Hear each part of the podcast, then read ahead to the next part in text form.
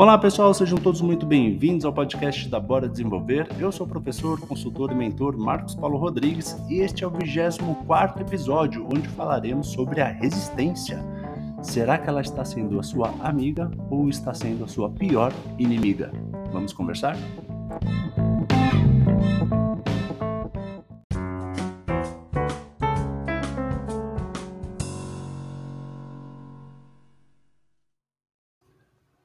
Você já parou para pensar quantos resultados você poderia ter a mais se você não tivesse sido tão resistente? Vamos refletir sobre isso, né?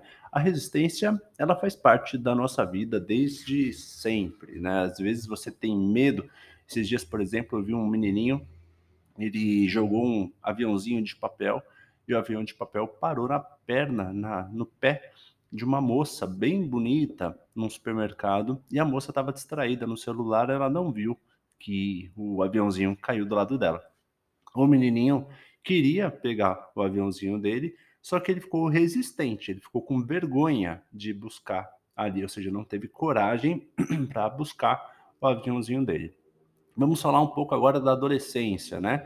O menino para chegar na menina numa baladinha matinê, o adolescente e também adulto, né? E também vice-versa. Esses dias eu conversei com uma adolescente na faixa etária de 16 anos e ela me questionou, falou, poxa, por que, que o menino não chegou em mim? Eu cheguei até conversar com um amigo dele, falando para o amigo dele que eu estava afim dele. Eu vi o menino falando, olhando para mim a balada inteira, mas ele não chegou em mim, foi embora chateada dessa balada, né? Mas olha que que, interessante, a resistência também faz parte da vida dela, porque ela teve coragem para falar com o coleguinha, né? Mas não teve coragem para também falar com um rapaz. E depois disso, a gente entra numa empresa, acaba ficando adulto e sendo condicionado, sempre cumprir ordens, eu sempre falo isso em todos os episódios, a gente acaba não tendo coragem para muitas outras coisas. Então não tem coragem para pedir um aumento, não tem coragem para buscar uma vida melhor fora, né, no mercado, não tem coragem para tomar novas decisões. Então, se a gente for trazer aqui para alguns exemplos para vocês em alguns ambientes diferentes, vamos falar sobre o ambiente corporativo. No ambiente corporativo, eu conheço inúmeras pessoas, inúmeras pessoas que reclamam do trabalho, reclamam do chefe, reclamam do salário, há anos, faz muitos anos que essas pessoas estão reclamando, mas elas continuam lá. Ou seja, estão totalmente resistentes para buscar uma ação proativa, para melhorar as suas próprias vidas, para buscar novos empregos. Percebe? E prefere continuar lá naquele ambiente tóxico muitas vezes, né?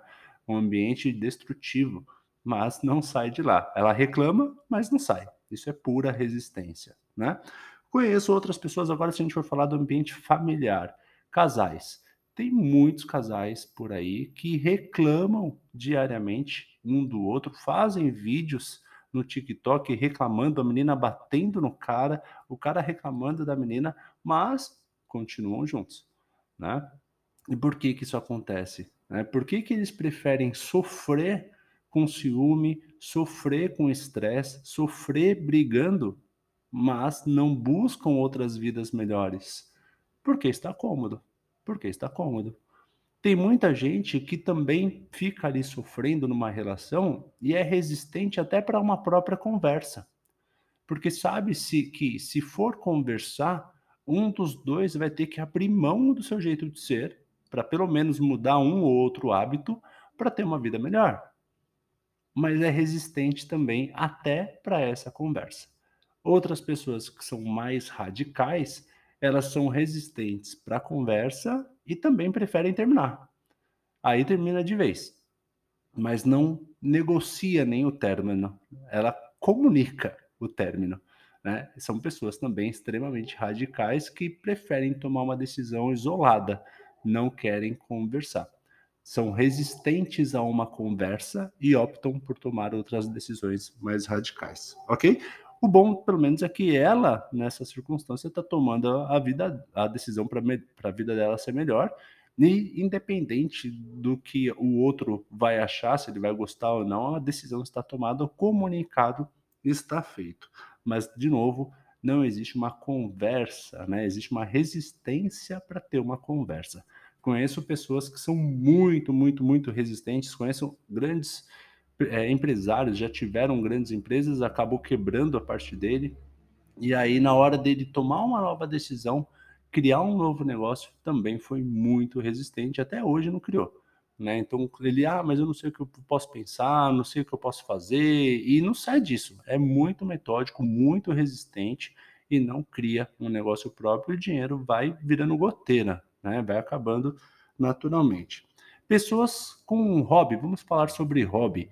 É, ah, eu tenho muita vontade de aprender violão, tenho muita vontade de aprender piano, teclado, tenho muita vontade de cantar, tenho muita vontade de fazer alguma coisa, ser pintor, tenho muita vontade de fazer um monte de coisa, mas também não faz, porque é resistente. É resistente a ter uma disciplina, é resistente a ter um, uma dedicação, é resistente a entrar numa escola para saber quanto é que custa, quantas semanas tem que fazer, é resistente para comprar um instrumento, ou seja, fica muito na vontade, vontade, vontade, mas também a resistência acaba tomando muito, muito conta né, do, do, seu, do, do seu momento e faz com que a pessoa trave, faz com que ela não tome decisões para ela mesma, né? E depois, com o passar do tempo, vamos chegando numa fase mais madura, experiência, né, na fase da terceira idade, eu conheço muitas pessoas que estão numa situação quase depressiva, mas estão bem chateados, porque a frase deles é: Poxa, eu poderia ter feito diferente, eu poderia ter tido mais coragem, eu poderia ter realizado coisas diferentes. Só que ele não está morto, ele está vivo, né? Tem muitos empresários aí que começaram seus negócios com 50, 60 anos de idade. Se eu não me engano, o ator que faz o Chaves, o Chapolin, um dos personagens, ele começou com 40 e poucos anos de idade. Ou seja, ele está vivo, dá para recomeçar, dá para renascer, dá para começar do zero e fazer as coisas de um jeito diferente a partir de agora. Só que essa pessoa também está resistente, percebe? Ela reclama do passado, mas também não muda o seu presente para ter um futuro melhor ok? Então, a resistência, ela realmente é um fator muito importante hoje que, infelizmente, está travando muitas pessoas. Elas estão resistentes para ter uma qualidade de vida melhor, resistentes para ter um amor melhor, resistentes para ter um emprego melhor, resistentes o tempo inteiro, e isso faz com que elas acabem ficando na mesma e aí depois reclamam por estarem na mesma. Então fica essa reflexão para vocês. Será que vocês estão sendo resistentes? O que, que vocês podem fazer para quebrar essa resistência?